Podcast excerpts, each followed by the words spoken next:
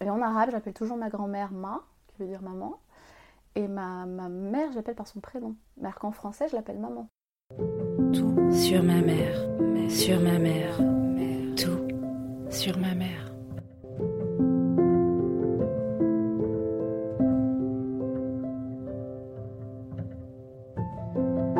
Du coup, ça a créé une confusion dans mon esprit.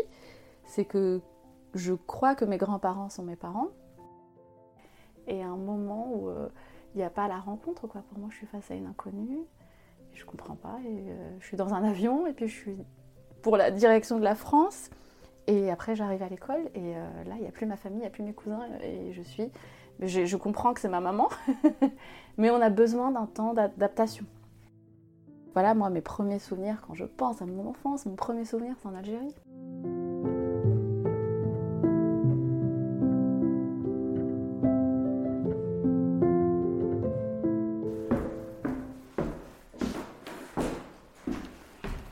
Merci. J'avais pas trouvé le bouton de la lumière. Ça va? Ça va et toi? Ça va bien? Ouais. Bienvenue. Merci. On me dit Ettori, on est bien au Pays Basque. C'est beau. Bienvenue, bienvenue. Merci.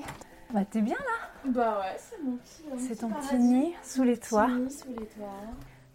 Tu vois, maison d'artiste. euh. Ouais, ça fait un peu euh, maison d'artiste effectivement. Ouais. bon voilà, tu t'es pas trompée. J'ai su à qui je m'adressais. voilà, voilà. Tu veux un petit thé, quelque chose Un petit thé, ça me va très bien, c'est Ouais, bah, parfait. C'est parti.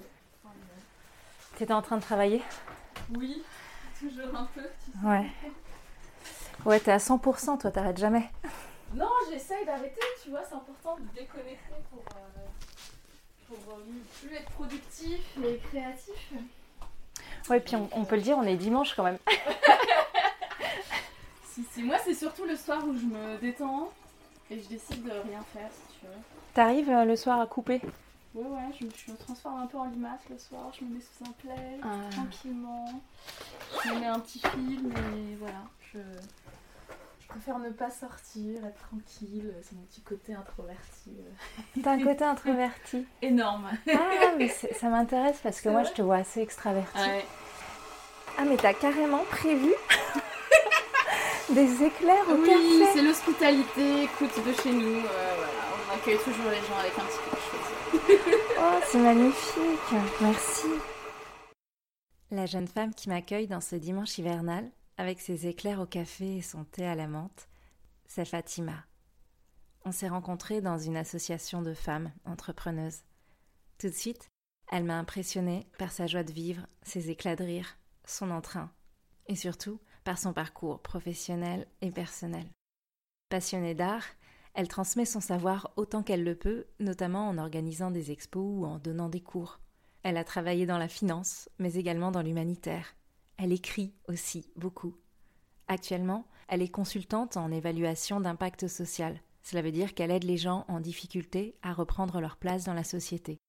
En fait, Fatima semble agir à l'instinct, avec un leitmotiv, aider les autres, les femmes surtout, et peut-être sa mère. D'ailleurs, ce fameux dimanche, quand nous commençons à parler, je trouve que sa voix est plus contenue que d'habitude, comme en retenue? Raconter l'histoire de sa mère n'est pas si simple pour Fatima, et cela opère en elle comme une métamorphose. Mon activité euh, qui, prend de temps en temps du temps, c'est euh, l'écriture. L'écriture, euh, un peu comme, comme un exutoire, une thérapie où j'ai besoin d'écrire, de partager mes expériences. Ça a été le cas avec mon premier livre en anglais, Finance Whore, qui parle de, des valeurs ou de, de se travestir et travestir ses valeurs pour une carrière. Et c'est quelque chose qui t'a concerné, parce qu'en fait, le monde de la finance, tu connais bien, puisque Mm. tu as, commencé à y travailler quand tu étais toute jeune, Oui. et t'en connais tous les ressorts, Oui. et c'est ça que tu décris dans ton livre. Oui, j'ai travaillé dans un monde d'hommes, j'étais dans les fonds d'investissement. Je voulais me prouver, je pense que j'étais capable de faire ça. Et à quel prix? Et j'en suis ressortie différente, changée. Et je voulais, euh, oui, partager euh, ce que j'avais vécu. C'était euh, la crise financière de 2008. C'était les licenciements liés à Lehman Brothers. C'était l'affaire Madoff. Et c'était moi, en tant que vraiment jeune débutante dans ce milieu, Masculin. très masculin, de jeu de pouvoir et comment bah, j'ai réussi à faire ma petite place et comment les gens là-dedans se- arrivent à se, à se construire autour d'une identité, qui est un métier. Ouais, leur métier devient leur identité. Exactement, ce qui n'était pas mon cas.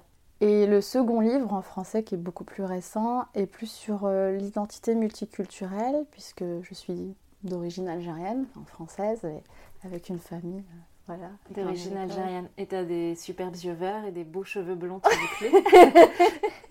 Donc, hormis ton prénom, qui, qui dit toute ta richesse, euh, tu pourrais facilement euh, passer euh, pour une française de souche, comme Oui. certains aiment le dire. Une bretonne. Ou une bretonne. Ouais, Oui. ça tirait bien, la Bretagne. C'est ça. Ouais, je te vois bien en Bretagne. Et c'est le sujet du livre parce que le, le physique ne correspond pas au nom. Ça a été sujet de beaucoup de questionnements de la part de beaucoup de personnes que j'ai rencontrées dans mon pays, la France. C'est ton pays. Ouais, Ouais. alors que j'ai vécu ailleurs, au Luxembourg, au Canada, aux États-Unis, où c'était pas un sujet. Ouais. Je m'appelais Fatima, les gens me demandaient euh, qu'est-ce que je faisais dans la vie, c'était la question d'après, alors qu'en France. Ouais, donc, Ouais, l'identité te travaille et on comprend pourquoi. énormément. Dans cette euh, histoire identitaire, on va parler de ta maman, évidemment, qui est au fondement Mhm. de la femme que tu es, euh, vraiment. Qu'est-ce que tu peux nous dire sur ses premières années de vie? Qu'est-ce que tu sais de l'endroit où elle a grandi, donc en Algérie, Mhm. de comment elle a grandi? Et de quel milieu aussi peut-être elle vient? Alors, euh, c'était un milieu privilégié. C'était à Oran, donc une ville près de la frontière marocaine. Elle était l'aînée, et elle a eu ensuite un petit frère, et ensuite euh, elle a été l'aînée d'une fratrie de six. elle est née en 1962, donc euh, c'était une Algérie euh, post-coloniale, c'est l'année de l'indépendance, donc ça, ça marque. Et elle est née en novembre, Elle porte quelque chose sur ses épaules de l'histoire de son pays qui est énorme. très très fort. Énorme. Et elle est le symbole de cette jeunesse algérienne, euh, voilà, de l'Algérie indépendante, pleine d'espoir. Donc elle a eu une vie euh, assez, entre guillemets, facile. Mes grands-parents euh, avaient une vie plutôt aisée. Mon grand-père était entrepreneur, il a eu plusieurs affaires. Ah, donc c'est dans le sang. C'est un peu ça, oui, oui. Il a travaillé pour une société française qui vendait de la quincaillerie. Il a vendu lui-même de la quincaillerie à Oran, en plein boom immobilier, donc ça a été très bien pour lui. Il avait un parking, et puis quand je lui pose des questions à lui, euh, de temps en temps, il me donne un petit bout de, sa carrière, je découvre des choses. Je sais qu'il a vendu des jeans aussi à un moment, donc j'adore. Plein de tentatives comme ça. Et ma grand-mère était euh, femme au foyer, mais euh, très concernée par les affaires de mon grand-père. Donc ma mère est née comme une petite princesse. Et puis premier enfant. Oui. Et c'est marrant parce qu'en t'écoutant parler, justement, je la voyais, un enfant désiré, une Oui. petite fille euh, toute euh, épanouie et, euh, et pimpante, euh, jolie. euh. Très jolie, on se ressemble beaucoup. Ouais. Elle est brune avec des yeux noisettes. Et on n'a pas les mêmes couleurs, mais, on a euh, Oui, Pas les mêmes couleurs, mais la même beauté. Ouais, oui ça je va. sais pas. On me dit que je lui ressemble beaucoup. Euh, donc elle a des habits qui viennent de France. Elle a des jouets qui viennent de France. Elle a des petits trains, les petits jouets, euh, voilà, de la, panoplie. euh. et elle est euh, un peu enviée de ses petites camarades. À l'école, voilà, on la félicite, c'est ce qu'elle me disait sur ses tenues, son élégance, etc. Mon papy avait toujours les dernières voitures, les Peugeot, les Renault, les Citroën, voilà. Et, et donc elle a grandi comme ça, mais elle était très réservée. Elle me dit qu'elle n'avait pas beaucoup d'amis, qu'elle était dans son monde. Et mon grand-père aussi la décrivait comme souvent rêveuse. Il me disait, t'es tellement mignonne, on la posait dans un coin, elle parlait pas, elle ne s'exprimait pas, etc. Tu as posé des questions à ton grand-père sur, euh, Oui. sur ta maman? je suis la personne de ma famille qui pose énormément de questions. Ils ont cette faculté de vivre sans s'en poser aucune. Et moi, je suis le contraire, c'est-à-dire je suis avide et curieuse de l'histoire familiale. Et, euh, et quand je pose la question à mon grand-père comment était maman, il me dit bah, elle était rêveuse, elle était sage. Puis à l'âge de 8 ans, 9 ans, elle a pris des cours de piano, incitée par mon grand-père, qui l'emmenait, qui la ramenait. Et ça s'est arrêté puisque euh, elle a commencé à être un peu... euh, oui, elle avait peur de la foule, c'était des petites choses comme ça, et euh, avoir des, des troubles qui l'ont empêchée de continuer. Tes grands-parents identifiaient déjà, la regardaient au point de voir qu'il y avait, euh, il y avait des questions à se poser sur son comportement? Avec le recul, oui, on disait qu'elle n'était pas comme les autres. Mais sur le coup, je pense pas. Ils disaient juste elle est timide, elle est rêveuse. C'est son caractère. C'est son caractère. Et puis elle posait pas de problème, c'est très bien. C'est sûr, on préfère ça.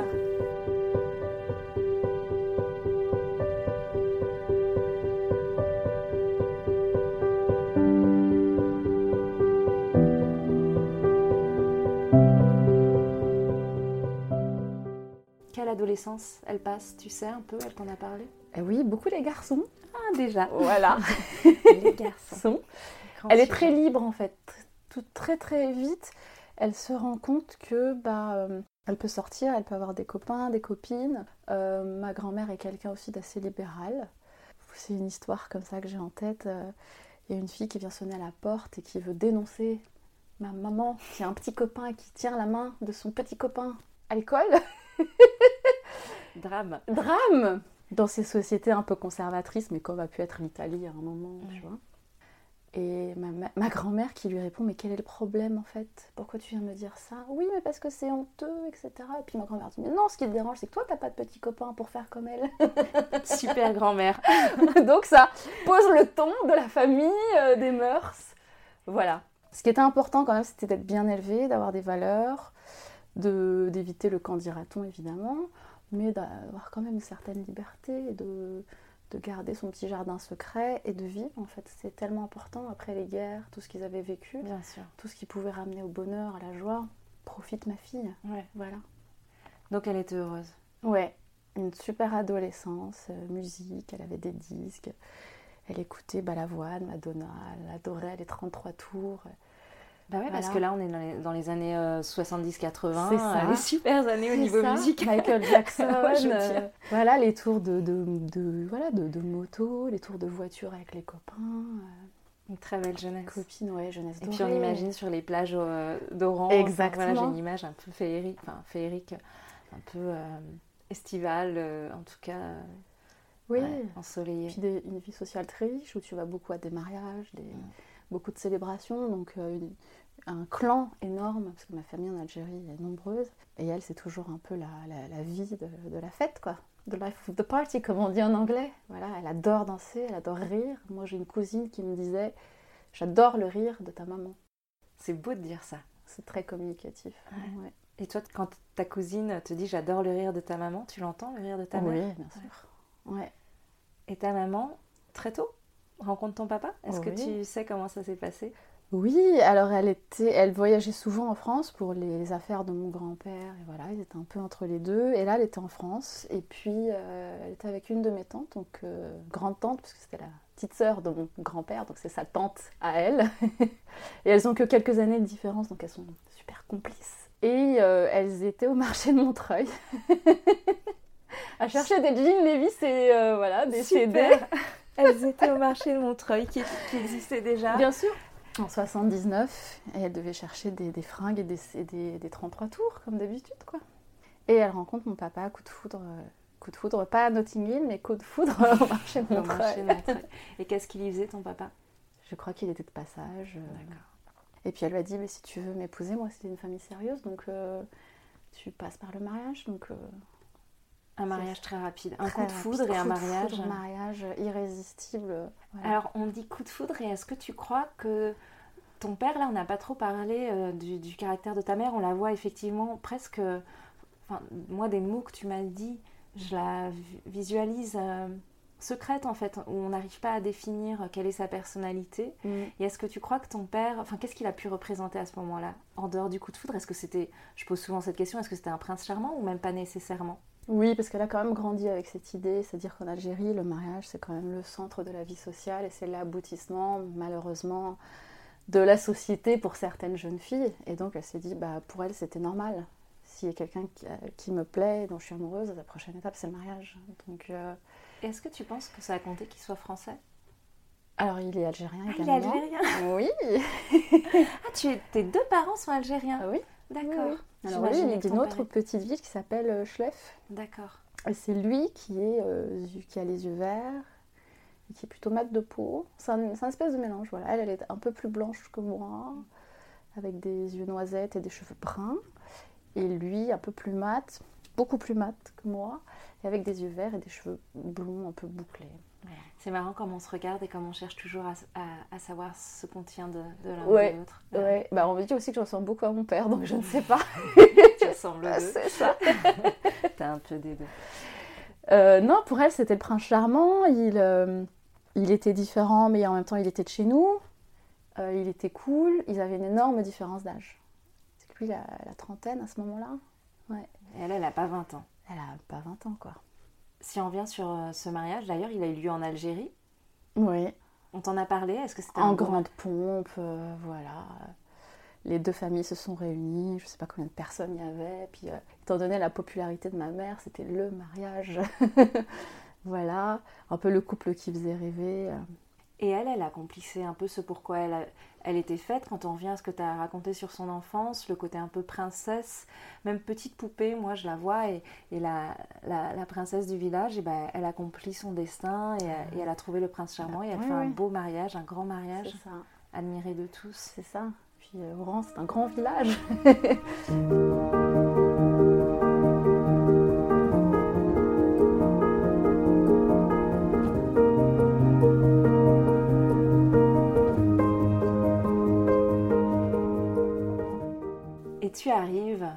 tu arrives, et en fait, euh, ça tient pas. Oui, euh, le temps euh, du mariage et puis de la grossesse, leur couple déjà ne, ne tient plus. Ils finissent par se séparer et ma maman se retrouve toute seule à ma naissance pour m'élever. Est-ce que tu sais comment elle a vécu ces mois-là du... de grossesse où son mariage battait de l'aile? Ouais. Elle t'en a parlé de ça? Oui, oui, oui j'ai, l'histoire de mes grands-parents, de, de cette tante qui était là finalement pour récupérer ma, ma mère à ce moment-là. Oui, une période stressante, de doute, de confusion, de qu'est-ce qui se passe, pourquoi on s'entend plus, on ne comprend pas les actions de- des uns des autres. Et en même temps, elle était toute jeune. Très jeune. Quelles, quelles armes euh, avait-elle pour faire face à ça? Aujourd'hui, elle me dit qu'elle n'était pas prête, qu'on ne lui avait pas expliqué beaucoup de choses, que pour elle, le mariage, c'était peut-être juste la fête. Et après, voilà. Mais tenir une maison, s'occuper d'un enfant, surtout. Parce que le mariage, c'est une chose, et s'occuper d'un enfant, l'éducation, c'est autre chose. Elle, elle a travaillé un peu en France quand elle est rentrée? Bah, après, oui. Après, ouais. Après, bah, elle était Ouais. jeune, hein. Ouais. Et elle m'a eu à 20 ans, finalement. Mais dans sa tête, euh, euh, elle m'expliquait que, évidemment, ça faisait partie de la vie de travailler. Quand elle s'est mariée, elle s'est pas dit, je vais être femme au foyer. Alors qu'elle aurait pu, vu l'enfance que tu nous as décrite. Non, mais pas avec le grand-père qu'on a, tu vois, pas avec son père, avec le modèle qu'on avait. C'était obligé de travailler. Même il en était- étant une fille, je veux dire, c'est déjà. Enfin, je veux pas me Oui, faire oui, oui. l'apôtre de ce que je ne suis pas. Oui. Mais c'est super précurseur de la part de ton grand-père de vouloir que sa fille travaille. Mais mon grand-père voulait qu'elle récupère l'affaire. Et puis elle a dit non. Il avait mis, euh, oui, il avait mis cet espoir sur ses épaules, alors qu'il avait trop- des fils derrière. Oui. Et après, il a proposé voilà, à mon oncle, qui n'a pas voulu non plus. Enfin, c'est une autre histoire encore. Mais, Mais au départ, c'était ta mère. Ah oui, C'est c'était merveilleux. son rêve. Mon grand... Et puis ma, ma mère jeune, elle travaillait avec mon grand-père. Elle allait répondre au téléphone. euh, Il nous a tous emmenés dans un caïcaillerie, regarder, aider. Donc euh, quand elle se marie, elle se dit pas, bah, c'est le début d'une vie de femme au foyer. C'est le début d'une autre vie. Et ce qu'elle allait faire en France, elle ne le savait pas encore. Elle va en France parce que ton père y travaille? Exactement. Et ce mariage euh, bat de l'aile. Et euh, au final, au moment de ta naissance, euh, c'est fini. Mm. C'est déjà fini. Oui. Et comment ça se passe à ce moment-là alors? Bah, c'est c'est une gamine qui a un enfant, en fait. Moi, c'est comme ça que je le vois. Qui sait pas trop ce qu'elle doit faire. Je deviens quand même sa vie, sa priorité. Elle veut tout faire pour que ça se passe bien, pour qu'on réussisse. Elle vit chez ma tante, qui, euh, qui la soutient. Elle travaille assez rapidement. Elle fait plein, plein de, de jobs. Et puis, au bout d'un moment, ça devient vraiment compliqué. Et elle se dit euh, qu'elle peut pas. Et mes grands-pères, euh, mes grands-parents euh, proposent euh, de, de me garder le temps qu'elle se remette à flot. Et elle accepte. Donc j'ai six mois quand je suis emmenée en Algérie la première fois, parce qu'on a eu plusieurs. Voilà. Elle t'emmène en Algérie et, Et elle me laisse, elle te laisse elle me confie à mes grands-parents.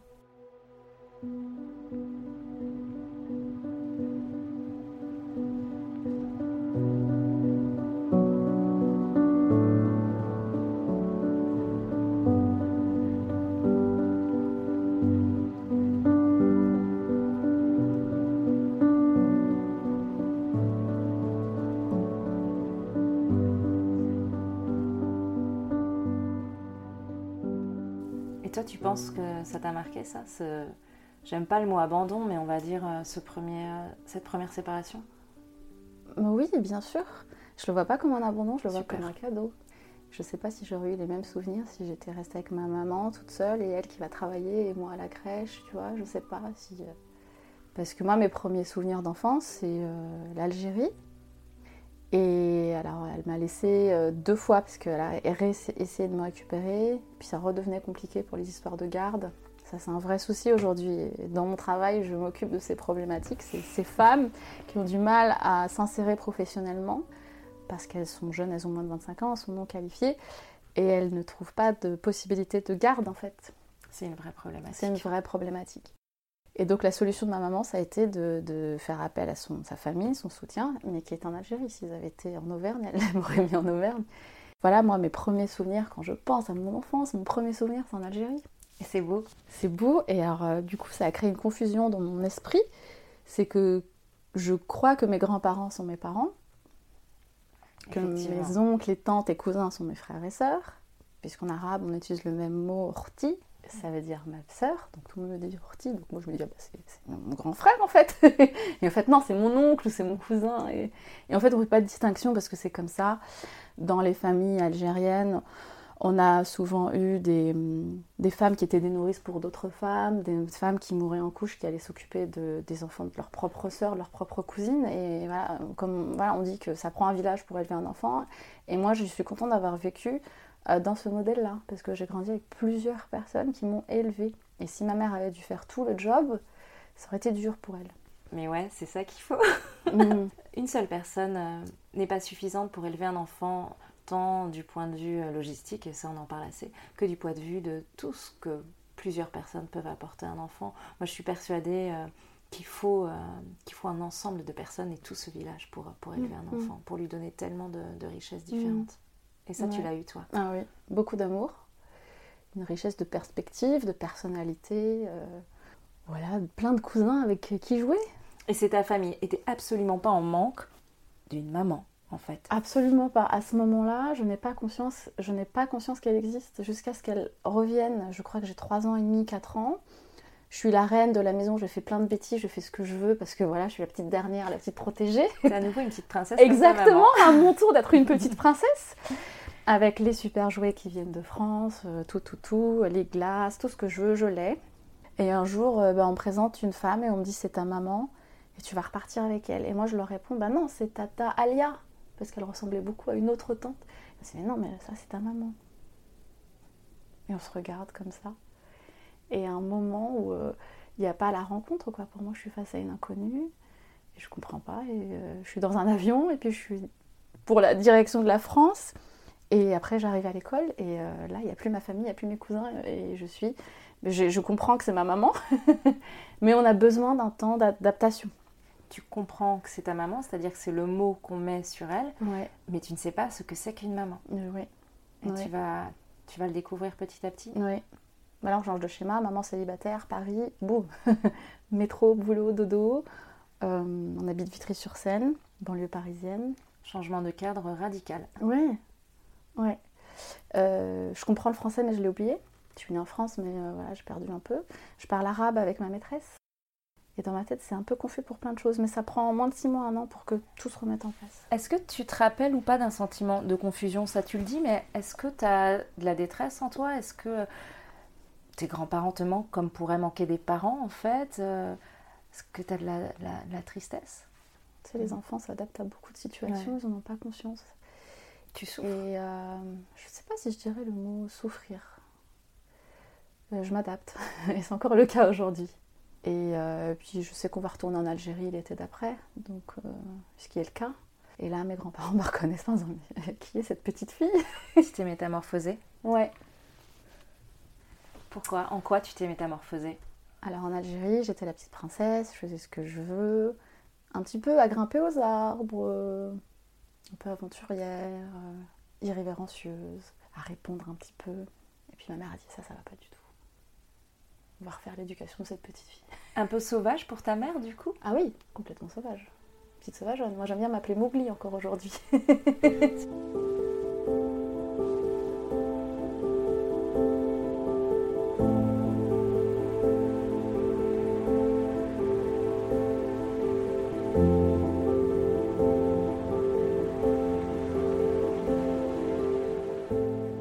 la légitimité, moi, elle venait de, de légitimité maternelle. La personne que je respectais le plus, c'était ma grand-mère. Ça a quand même créé une espèce de, de fossé avec ma mère où je lui obéissais, mais dans ma tête. C'était pas ta mère. C'était pas ma vraie maman. C'est terrible de dire ça. Et en arabe, j'appelle toujours ma grand-mère Ma, qui veut dire maman.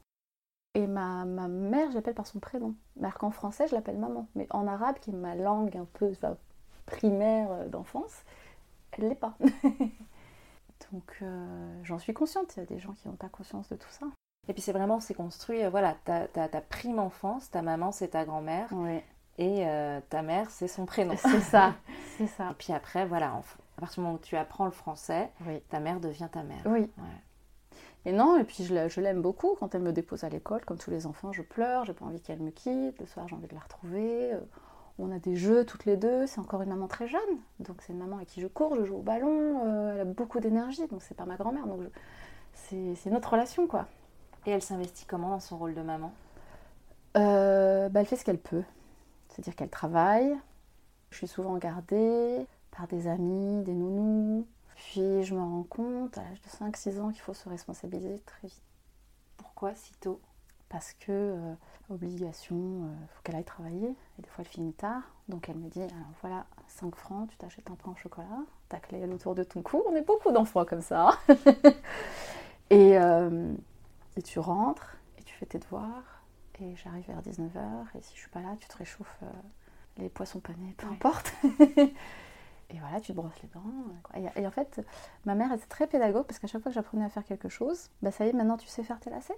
Ah bah, à partir de maintenant, tu les fais tous les jours toute seule et tu n'as plus besoin de moi.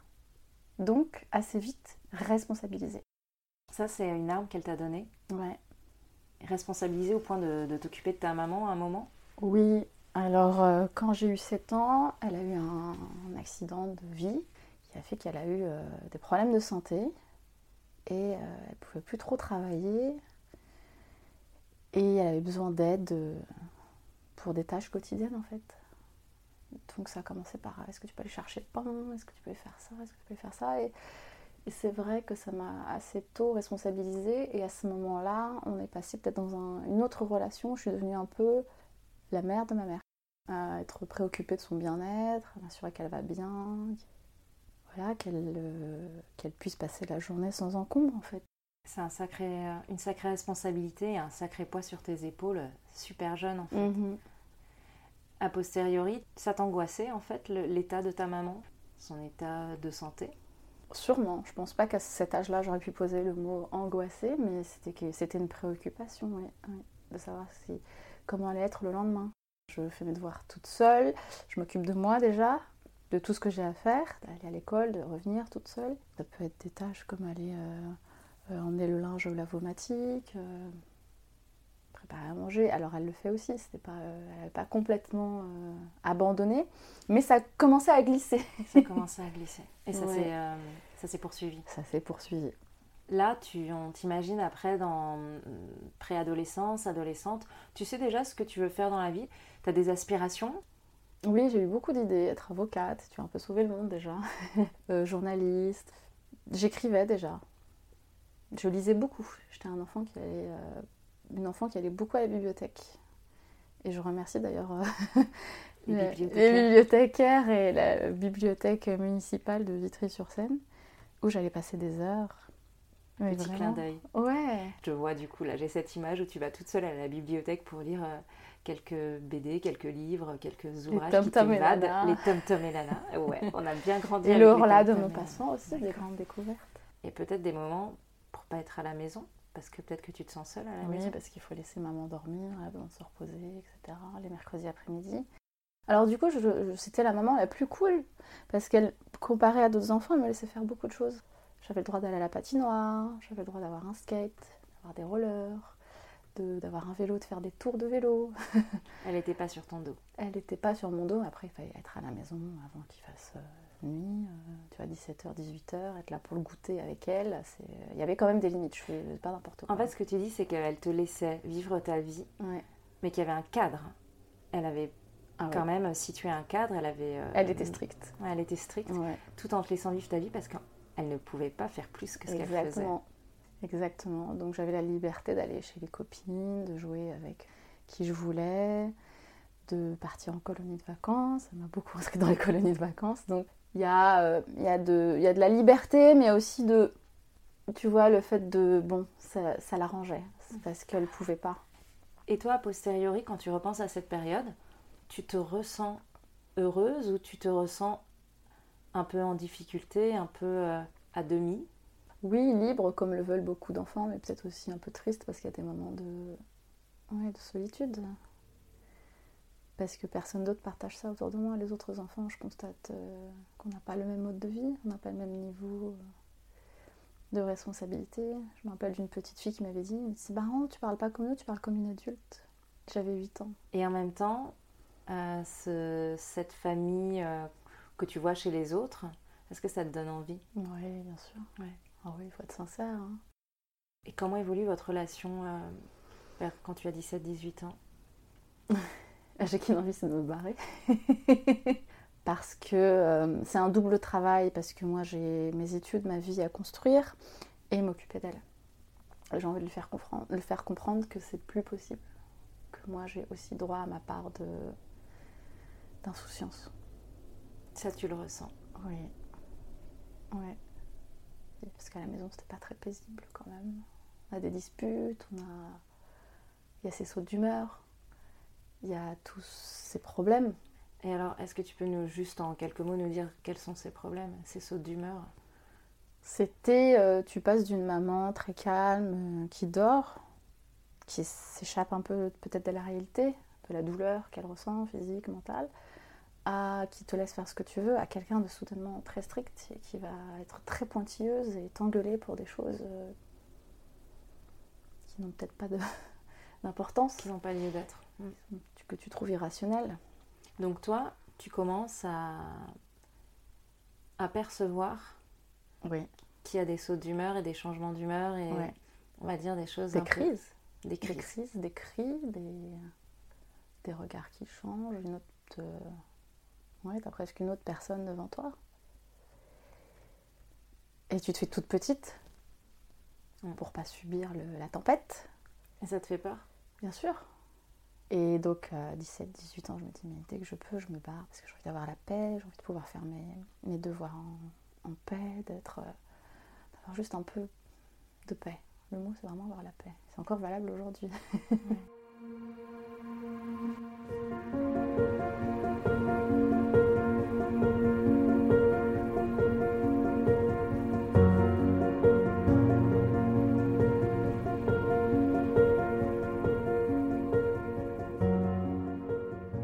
je quitte la maison, c'est son monde qui s'effondre.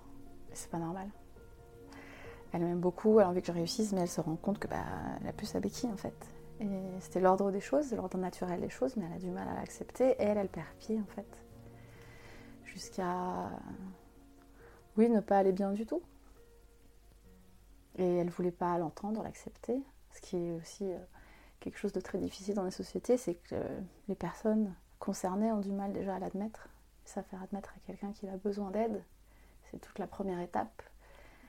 Mais la maladie mentale, c'est quelque chose qui dans notre société euh, fait peur. Mm. On ne connaît pas mm. finalement. Oui, moi je n'avais pas les mots, mais je savais qu'elle était déprimée. Aujourd'hui on dit dépressive. Pour moi elle était déprimée, souvent déprimée. Alors tu peux lier ça aux causes de la vie, mais tu sais que la déprime ça dure pas trop longtemps, mais sauf que pour elle ça durait longtemps. Donc à 18 ans, je pars et elle se, se fait diagnostiquer. En fait, elle est bipolaire. Et moi, je suis un peu soulagée quand même qu'elle qu'elle sache, qu'on sache qu'on a mis un mot dessus. Tu connaissais ce, ce trouble? Pas du tout. Non, à l'époque, euh, c'était un peu caricaturé. On appelait ça dans les films maniaco-dépressifs, euh, avec bien sûr des portraits exagérés de gens qui passent. Euh, alors que c'est pas ça beaucoup plus subtil, insidieux. C'est, euh, on passe pas des rires aux larmes comme ça. C'est pas, c'est pas grandiloquent. C'est plus, par exemple, tu vas passer un bon moment avec elle et puis elle va s'enfermer petit à petit et ne plus te répondre. Et tu sais qu'elle rêvasse et jusqu'à vraiment se recroqueviller sur elle-même et ne plus être là. Et tu vois que tu l'atteins plus. Ouais. Et que ce moment où vous regardez un film, où vous mangez quelque chose de bon et tu lui dis non mais regarde ça c'est cool, bah elle est plus là. Et euh, donc moi j'essaye de faire ma vie, je vais pas très loin, je vais trois rues derrière chez elle. Mais tu es partie, tu as pris cette, euh, cette décision euh, pour te sauver et puis pour te permettre de vivre. Complètement. Et qu'est-ce que tu fais après? Après être partie à trois rues de chez elle, est-ce que tu vas encore plus loin? C'est difficile parce qu'elle a du mal à couper le cordon. Je rentre chez moi, des fois elle est là parce qu'elle a le double des clés, c'est pour te dire. Ah, Donc, do- ne pas donner le double Oui. des clés à sa maman. mais j'avais 18 ans. Oui. Et donc, euh, bon, elle était quand même stricte. Ouais. Je faisais pas de grandes bêtises, euh, j'invitais personne, etc. Mais elle voulait s'assurer quand même que les choses se passaient bien. Bien sûr. Donc, euh, Tout en étant malade, elle tient, enfin, Oui. elle, elle assume son rôle de maman. Ah Et oui, moi, oui. c'est ce que je trouve beau dans ce que tu racontes, Ouais. c'est que on sent effectivement dans tes mots qu'il manque peut-être la tendresse, il manque, il manque la chaleur, ouais. mais elle, fait, elle semble faire un effort au-delà d'elle-même Oui. pour assumer ses responsabilités de mère. Ah oui, oui. Je trouve ça quand même. euh, Et son prétexte pour beau. être chez moi sur mon canapé quand moi j'ouvrais la porte, c'est je t'ai fait les courses. C'est mignon. oui, On attend tout ça de notre c'est maman. ça. Donc c'était son moyen encore de s'ac- de s'accrocher, de créer du lien, de. Et toi, t'étais vraiment son bâton. Tu la faisais tenir Ouais. en fait. Elle a- Ouais, Sans toi, elle, a- elle sentait qu'elle allait basculer. ouais. Mais tu pars quand même. Je pars quand même et ensuite je déménage euh, vraiment un peu plus loin. Sixième étage, sans ascenseur, chambre de bonne à Paris. Donc là, c'est... elle va pas venir. tu vois, Elle dans, les choix, tu dis ah ça c'est bon, très bien, je prends. Et, euh, et je vis encore plus ma vie d'étudiante. Je travaille en même temps. Tu t'assumes, t'es Je responsable. m'assume. euh, je démarre la vie. euh, je, voilà, je, je voyage avec mes amis. Je fais plein de choses. Mais même en vivant chez elle, j'avais, cette liberté. Mais là, Elle t'avait, appris l'indépendance quand même. complètement. Mais le problème, c'était votre lien Exactement. et ta position dans ce lien. Exactement. Et tu pars loin, Oui. ailleurs, à l'étranger. Ah oui, oui, très vite j'ai des envies d'ailleurs. Oui, au début je cherchais euh, un peu à faire peut-être de l'humanitaire. Bah, un peu le syndrome du sauveur, tu vois. Essayé de sauver, euh, puisque j'arrivais pas à sauver ma mère, je, je voulais sauver les autres. Et j'en suis consciente aujourd'hui. À l'époque, je te l'aurais pas formulé comme ça.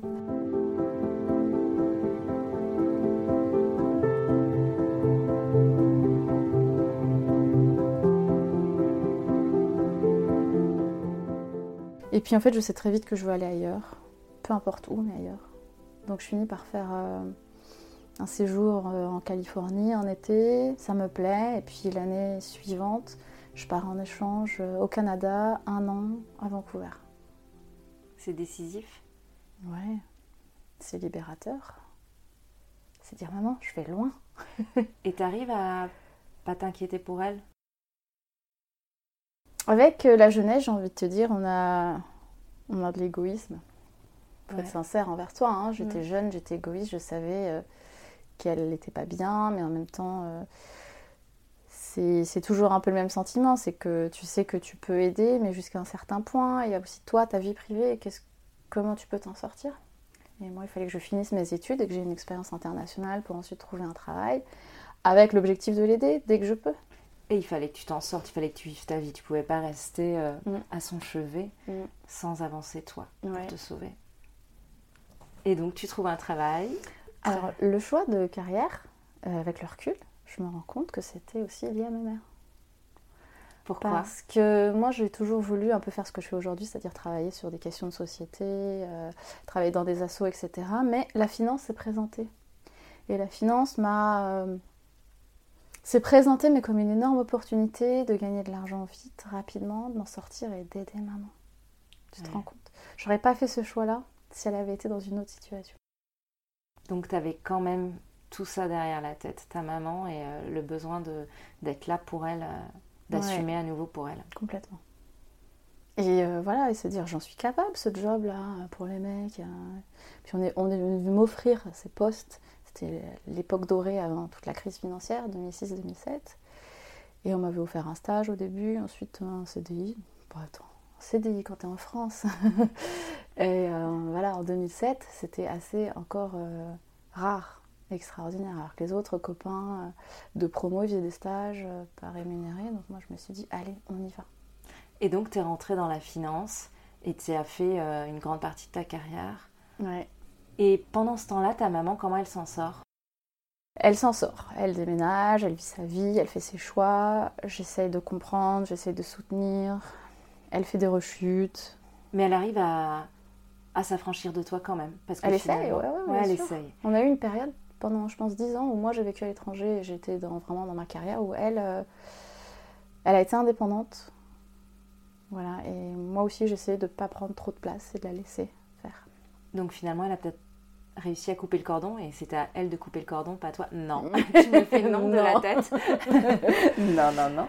Illusion. Illusion, elle a essayé, j'ai essayé aussi, et puis après, non, c'est...